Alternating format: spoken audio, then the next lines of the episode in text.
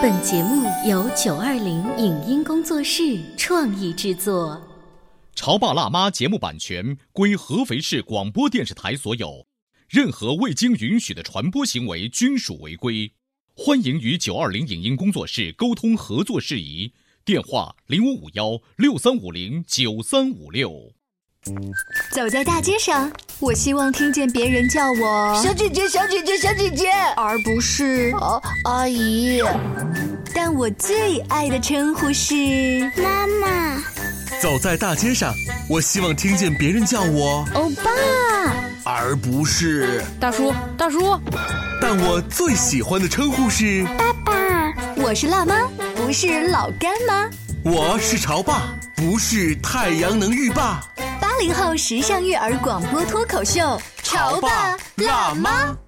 本节目嘉宾观点不代表本台立场，特此声明。对于绝大多数女性来说，生孩子不能算是一个奢侈的愿望。但一个有严重的先天性心脏病和重度肺动脉高压，被医生诊断为绝对不适合怀孕的妈妈，为何执意要生下肚子中的孩子，哪怕自己再也醒不来？女性人生的圆满，真的要通过生孩子来完成吗？广播前的你，在生活中有哪些不可动摇的执念？欢迎收听八零后时尚育儿广播脱口秀《潮爸辣妈》。本期话题：生娃的执念是母性的伟大，还是生命的赌博？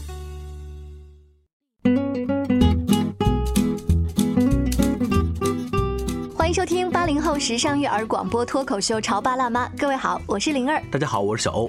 哎，灵儿，你知道吗？最近啊，这个你在浏览这个热搜排行的时候啊，突然发现有一个词条，这个排名哎越来越靠前了，是什么呢？叫做“我不敢看人间世”。人间世到底是一个什么东西？大家为什么不敢看呢？人间世呢，其实是一个纪录片。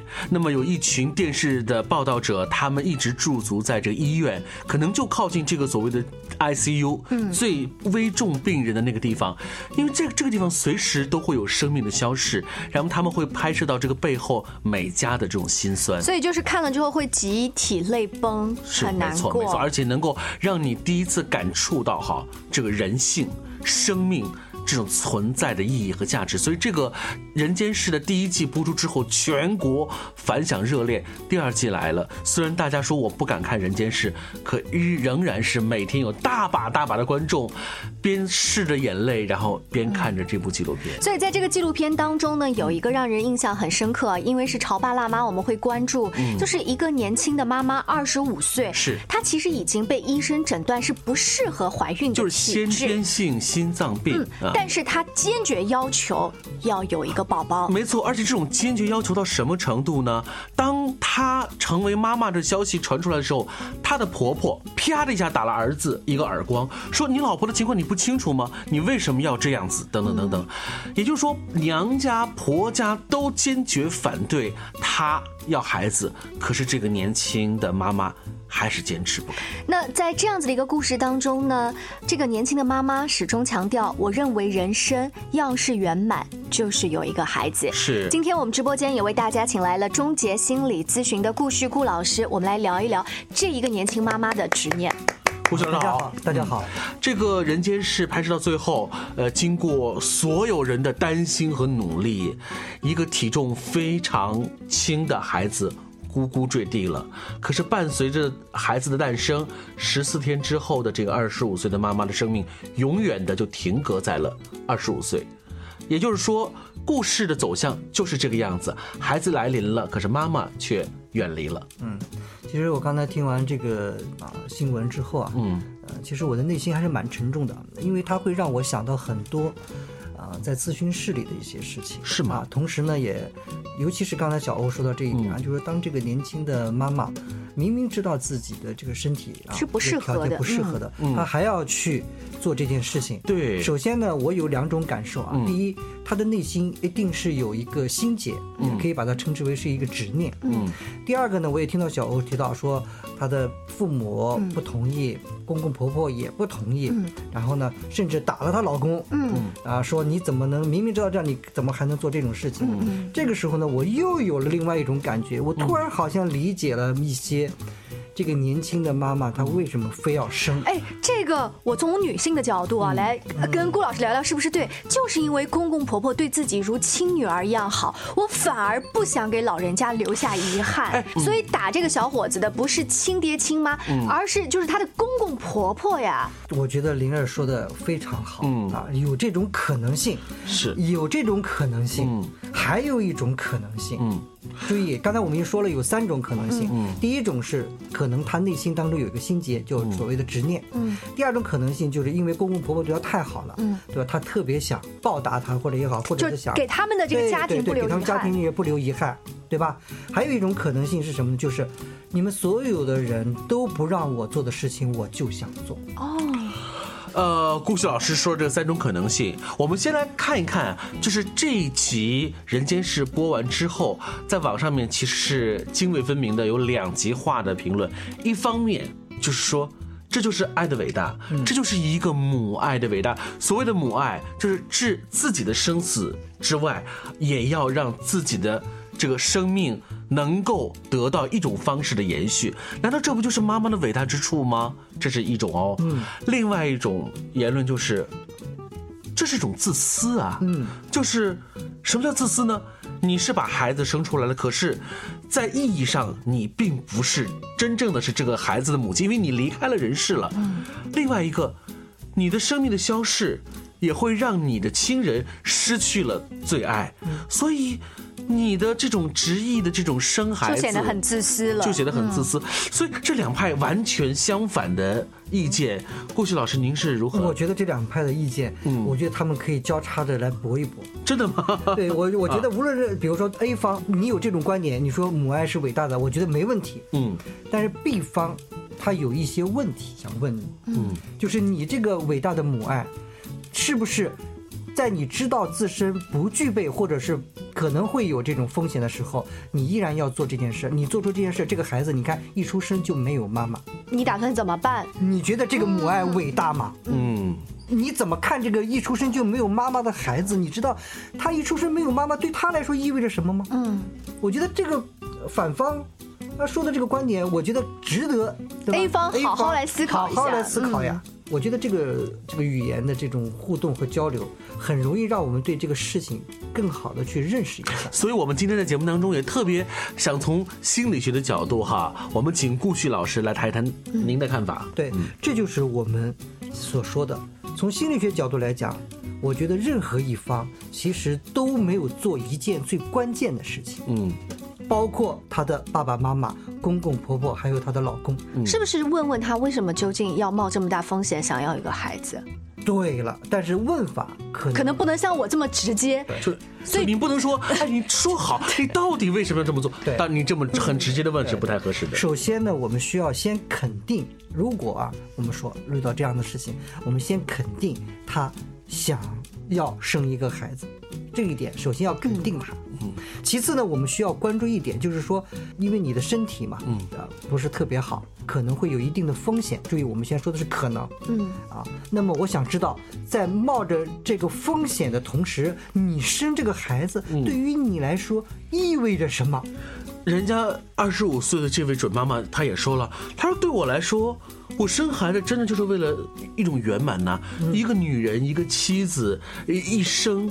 难道不应该是拥有了一个孩子？应该，嗯，当然应该了。是啊，就是先肯定，那肯定是应该的呀。我就我觉得你这个圆满很正常啊。嗯，你一个正常的人有这种圆满的这个需求，有什么问题吗？没有问题。嗯。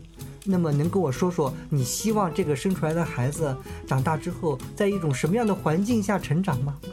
嗯，他就会讲一些美好的景象后面的这些问题和交流讨论，你看，在你看来就可能就不太充分。对，不是，我们就这么直接可以跟他沟通啊。嗯，那这时候一般的年轻的妈妈会讲很多美好的景象呀。对，就我就直接问他。嗯。对吧？直接跟他沟通啊！你总不好意思说，我希望他在一个没有妈的环境下成长吧？嗯，多说说，你希望这个孩子以后在什么样的环境下成长？嗯，我告诉你，说着说着，他可能就说不下去了。嗯，因为他说这个孩子说的越幸福越圆满，在这个幸福和圆满的过程当中，不能少了他呀。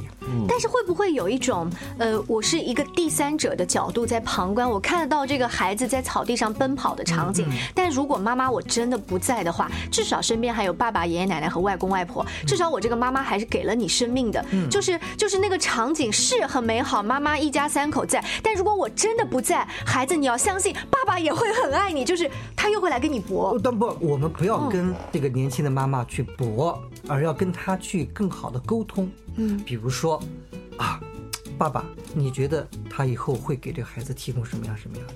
你觉得这个觉得，你的依据是什么？嗯，你了解这个爸爸吗？你去了解他，如果假如有一天他失去了你，对他来说意味着什么吗？你觉得他失去了你之后，你刚才说的那些，他对孩子的所有的这些付出，有没有可能？也就变质了。我们我让我什么都没有说，我只是说有没有可能。嗯，所以我们在更多的是要用心的去真正的去跟这个年轻的妈妈去进行心灵的沟通，而不是说好坏对错那些没有用。嗯，而且他会很排斥。就不要一开始就下定论。在刚才顾旭老师刚知道这个新闻的时候，说了三点：一呢是他可能有执念；第二呢是他可能想让这个男方的父母呃比较有尽孝的感觉；第三是是不是他从小的这个生长环境就不让他做一些叛逆的事情？如果他从小就是一个乖乖的孩子。那么这件事情可能就是他对那个乖乖的一种报复。哎，你说到这地方的时候呢，我可能就会有一个大胆的猜测，因为本身这个女孩子就是先天性的心脏病，而且她所患的这个疾病呢，还算是这个先天性心脏病当中算是蛮严重的那一类。所以这样子的孩子从小出生、成长的过程一定是倍加呵护的。另外呢也一定有很多的禁止性的条例。比如说，你不能参加体育课，你不能做些呃其他人可以做的事情，你不能，你不能。我想，可能对于他来说，他一路成长，他的耳边所伴随着的一定都是很多的“你不能”和“最好别”，这一切可能都会成为他。执意要去做出生孩子这个决定的一个伴随性的参考吧。对，这就是我们要一定要高度关注的这一点。嗯，也就是换句话说，比如说你从小嗯这身体就不好，嗯，能跟我说说这个身体不好对你来说意味着什么？嗯，在你的人生的经历过程当中，你的这种状态，就你整个心脏不好啊或者状态，你都经历了什么？嗯，在这个经历的过程当中，你的内心的感受是什么？嗯。就是这些东西形成了他的那个心结，嗯，这些才是我们需要关注的。如果你都不知道他的心结是怎么形成的，你根本没有办法去打开它。是，所以这就是他的这个选择的背后的动因，是在心理学角角度是一定要去做分析的，而且是很深入的分析。所以，像这种执念、这种纠结。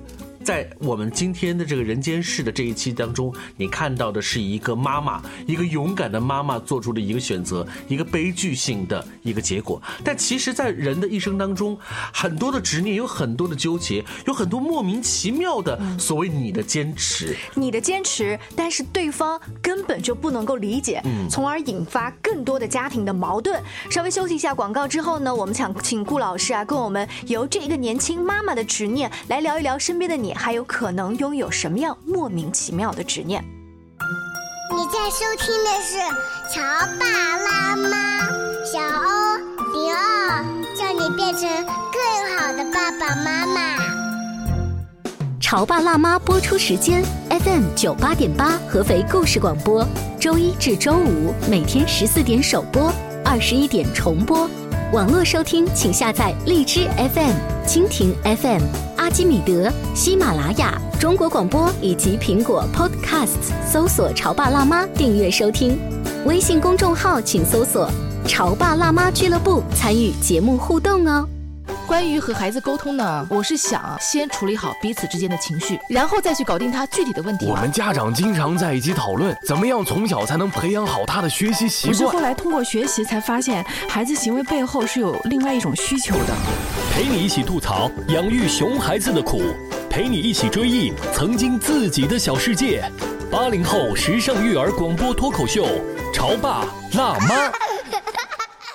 本节目嘉宾观点不代表本台立场。特此声明。对于绝大多数女性来说，生孩子不能算是一个奢侈的愿望，但一个有严重的先天性心脏病和重度肺动脉高压，被医生诊断为绝对不适合怀孕的妈妈，为何执意要生下肚子中的孩子，哪怕自己再也醒不来？女性人生的圆满，真的要通过生孩子来完成吗？广播前的你。在生活中有哪些不可动摇的执念？欢迎收听八零后时尚育儿广播脱口秀《潮爸辣妈》。本期话题：生娃的执念是母性的伟大，还是生命的赌博？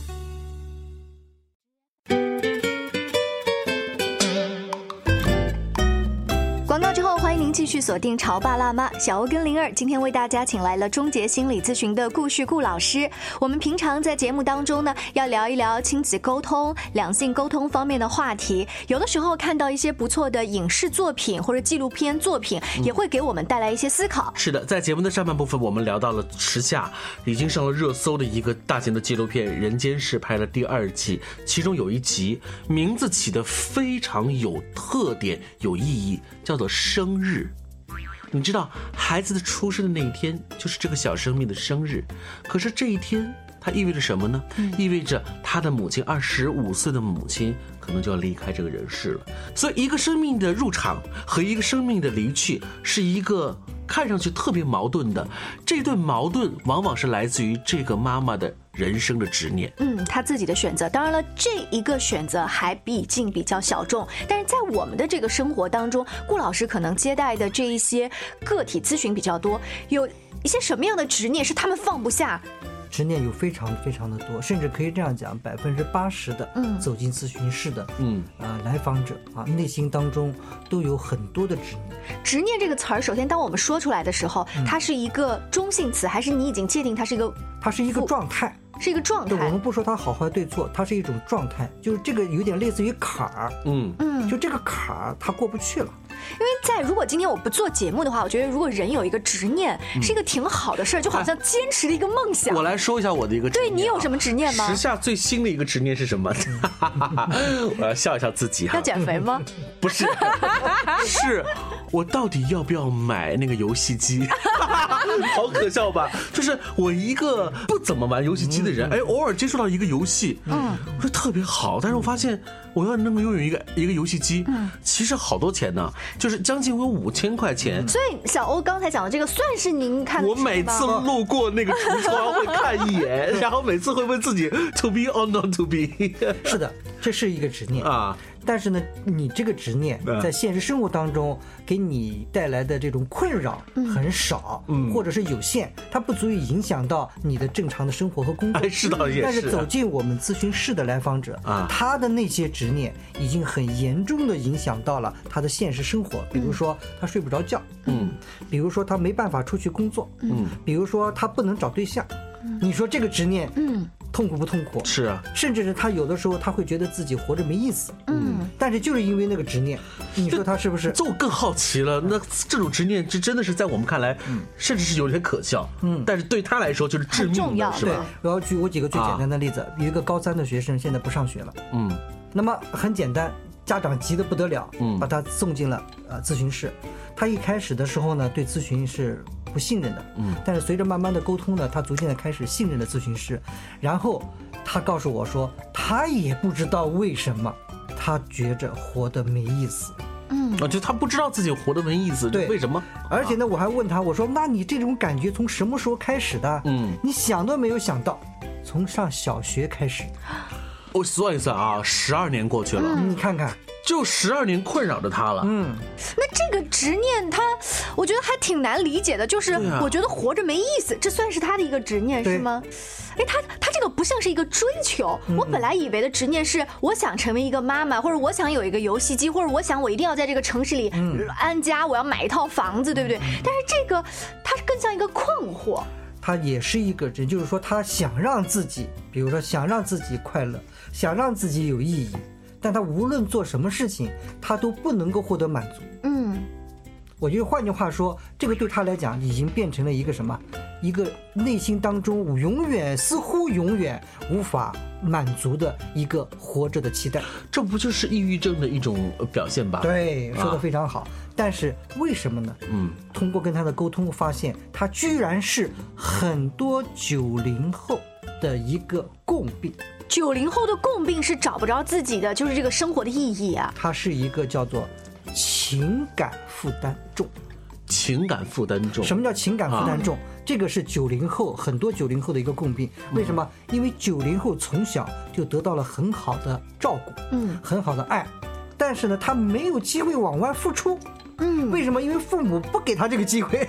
哦，父母把自己照顾的挺好的，对自己的父母找把自己照顾的很好的，甚至父母已经很明确告诉这个孩子，以后我不指望你。哦，我们已经想好了到什么地方去了，养老 老院啊啊什么的。我们的后半辈子完全不指望你，嗯。但是我们还要对你很好很好，你要什么给你什么。这不是天伦的幸福吗？满哦但刚顾老师讲的那一瞬间，我有一种感负我，有一种勒着就是喘不过来气的感觉。好吧，那是因为我还没有进行同理，我主要站在我因的角度，我是九零后，我直接你，你不是九零是啊，对，其实很多的时候，这个对他来讲是一种很痛苦的地方。举个最简单例子，因为这个痛苦是来自于很小很小的时候的心结。为什么是很小很小的时候呢？因为我们注意啊，我们他说了，是从小学开始，那么这个心结就在小学之前就形成了，嗯同意吧？嗯，那么小学之前它怎么会形成呢？因为我们都知道的，小孩子在很小的时候，他最看重的、最依赖与依恋的就是什么？父母。父母，嗯，那么同时，小孩子在现实生活当中，他最渴望报答的、最能够实现自己这种价值的是什么？也是报答父母嘛。嗯，所以在那个时候，他实际上就希望能够给父母一些属于他自己的，不是你们给我的，是我给你们的东西。嗯，但是他始终没有办法获得满足，以至于他根本都这个东西对他来讲就是懂吗？就对父母的一种依赖与依恋关系，促成了他很在乎父母。嗯同时他希望能够，因为他自己主动的，而不是你们给我的啊，嗯是因为我自己主动的能够让你们开心，让你们快乐。但是他发现他永远没有这个机会。这个没有机会是因为自己真的能力有限，爸爸妈妈又太强了，还是因为什么其他的原因吗？哎，这就是我们讲的，从小他父母就只关注他，而不让他关注父母。嗯，你听说过吗？嗯，我这么一说，你能听得懂吗我？了解了。从小，所有的人都只关注他，尤其是父母只关注他，但是不给他关注父母的机会。所以顾老师刚刚讲的是九零后的通病，那作为我们八零后，我们当年的父母有向我们发出这种 SOS 的情感上的求救哎，吗？其实我们也不比九零后好到哪里去，但是我觉得，呃，九零后的毛病可能会更多一些。用合肥话一句话叫“没吃过亏”，我们现在知道亏在哪儿了，因为我们现在夹心层，尤其是啊当八零后有了孩子对，之这后要，说。他的这种责任感，可能就是想过来照顾爸爸妈妈，给他们爱、啊关心的这种需求会变得很大。但是当顾老师你提出这个问题的时候，我们八零后的父母就在想说，哦，那以后我们的孩子是零零后和一零后，是不是？我们要怎么样来避免您刚才说的这种情况？对，首先实际上这个事儿呢很简单。啊，也很容易让大家理解啊。比如说，就像是你和人谈恋爱，对吧？然后呢，你的恋人对你非常好，但是不给你任何你对他好的机会，嗯你觉得这个恋爱你谈得下去吗？就是不过瘾。对你非常好，对，你要什么给你什么，但是你想给他一点点回馈的时候，他不给你机会。嗯，你你可以想象一下这种感觉吗？不会持久。嗯，对，肯定不会持久啊。但如果这个人又是你摆脱不掉的人呢？就你会呃形成一种对于生命和人生的这种困惑。所以我刚才说，我有一种就是溺水的感觉。就包括我刚才说的这个孩子，他已经高三了，他已经不上学了，但他父母已经给他出国的所有的流程都已经办好了，嗯，就连那个大学啊什么的，全部都给他已经准备，他就等着今年九月份这这个出国了。而且他家长说的很清楚啊，孩子学习不重要，哦，他学不学不重要，嗯只要去就好了。那到底什么才重要呢？你看，这就是什么？你看，你对孩子这么好，你花给孩子花了这么多的钱，对吧？然后呢，还请最好的咨询师来帮助他，然后呢，目的只有一个，就是让孩子过上幸福的生活。但这孩子讲说，我发现，举个最简单例子，他妈妈生病了。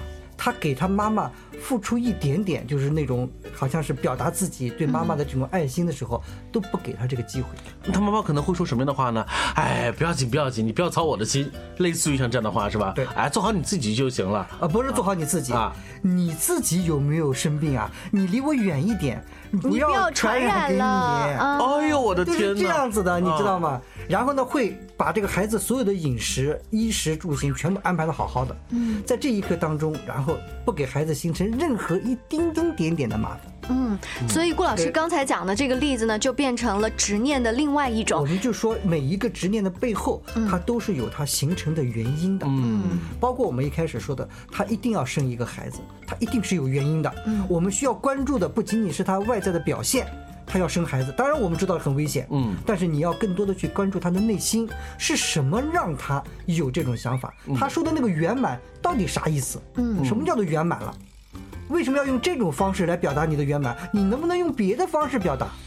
就是我们很少进行过这种讨论，很少进行过这种呃联机的三连问，真的是问到了这个底牌是什么。嗯，所以当我们听到一句话，或者是他做了一件事情，为这件事情感到惊慌失措的背后，我们应该多想想这动因到底是什么。当然，问问题也是有技巧的，你不能直接问，你到底为什么要有这个孩子？这时候对，这要建立在一个良好的一个沟通氛围当中。是前期可能还有很多的铺垫，包括专业的心理学的这个技巧在里是面。，呃，我们在借用呃电视纪录片《人间世》这三个字的名字，你知道，在这个人世间呢，有很多的烦恼，是幸福也会有烦恼，悲痛当然也会让我们很苦忧。每一件事情的背后的动因，其实都有它的原因的。我们真的应该是多多去探寻其背后的原因是什么。只有真正的了解这些，才能够去面对它，最终去解决它，对不对？是的，感谢顾老师做客我们的直播间。更多关于亲子沟通、两性沟通的话题呢，我们也会多多请专家做客直播间。下期见，拜拜。以上节目由九二零影音工作室创意制作，感谢您的收听。